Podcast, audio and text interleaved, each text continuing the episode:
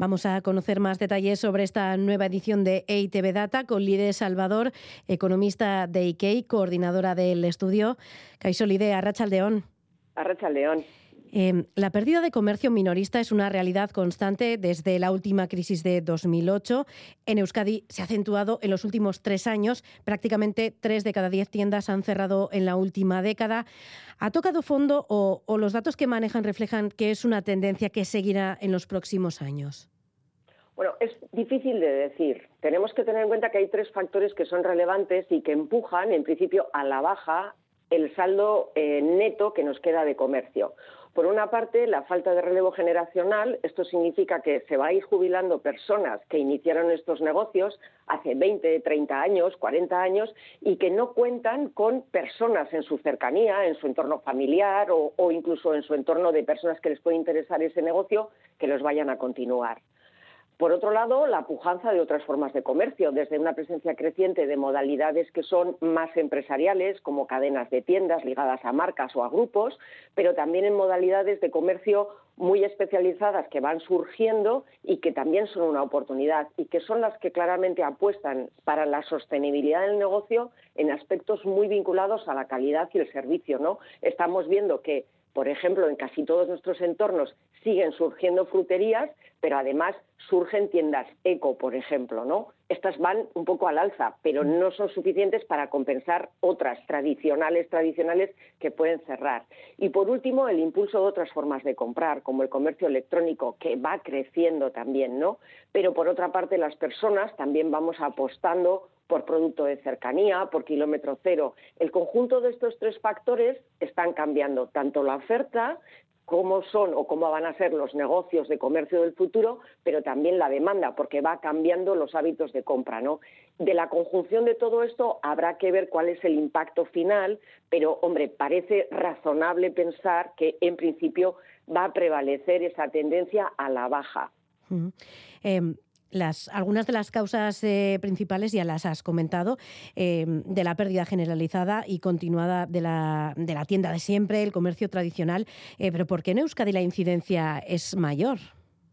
Pues posiblemente por un inicio simultáneo de negocios, ¿no? Tenemos que tener un poco perspectiva histórica. Por ejemplo, en los años 60 y 70, Euskadi recibió un aluvión de personas inmigrantes del resto del Estado, sobre todo, muy importante. Ese crecimiento de población de golpe y sobre todo un crecimiento de rentas muy importante favoreció que de repente arrancaran un pool de negocios de, de, comercio muy simultáneo. ¿Qué pasa? Que estos son los que van, digamos, desapareciendo casi, casi al mismo tiempo, ¿no? Al mismo tiempo se produce una entrada de nuevas iniciativas de comercio que son una competencia creciente. A eso se suma una sociedad como es la vasca, eh, que, tiene una ligera mayor dinámica de la compra online que la que ha podido tener otras comunidades autónomas. ¿no? Yo creo que es un poco la conjunción de ese devenir de cómo, cómo está constituida la sociedad, cómo está eh, muy centrada en alta densidad de población, en proporción, por ejemplo, la que puede ser eh, Castilla-La Mancha, pongamos por caso, ¿no? y sobre todo es una sociedad de renta alta, con lo cual, pues esto puede estar explicando esa incidencia. Eh, es curioso también que a pesar del cierre de establecimientos se mantenga el empleo. Eh, ¿Esto cómo se explica?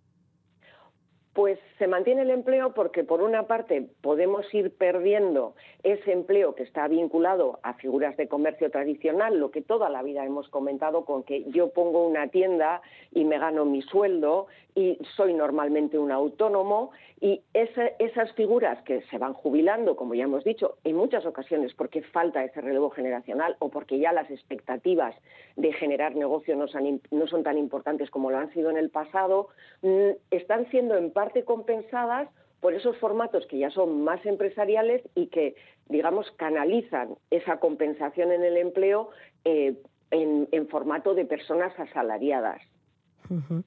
Desde, desde la pandemia, además, cada vez eh, hay más personas que compran por Internet.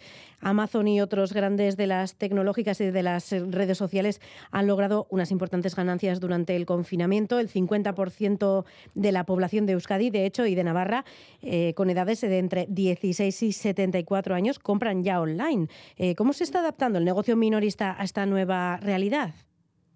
Pues las estrategias de cada negocio pues dependen de cada negocio y del producto que se vende. Tenemos que pensar que es muy difícil eh, adaptarse a esta realidad en función del tamaño que tenemos, ¿no? Y esta adaptación en parte ha consistido en tener presencia en redes, por ejemplo, eh, yo creo que muchas tiendas pequeñas, digamos, de ropa, pero de ropa de un cierto, digamos, nivel, ha podido incorporarse a tener un Facebook, a tener un Instagram, pero evidentemente es más difícil competir con tener una posición en una oferta con webs potente, ¿no? En este caso, la dimensión del negocio condiciona mucho tener la capacidad de tener esta doble presencia física y virtual.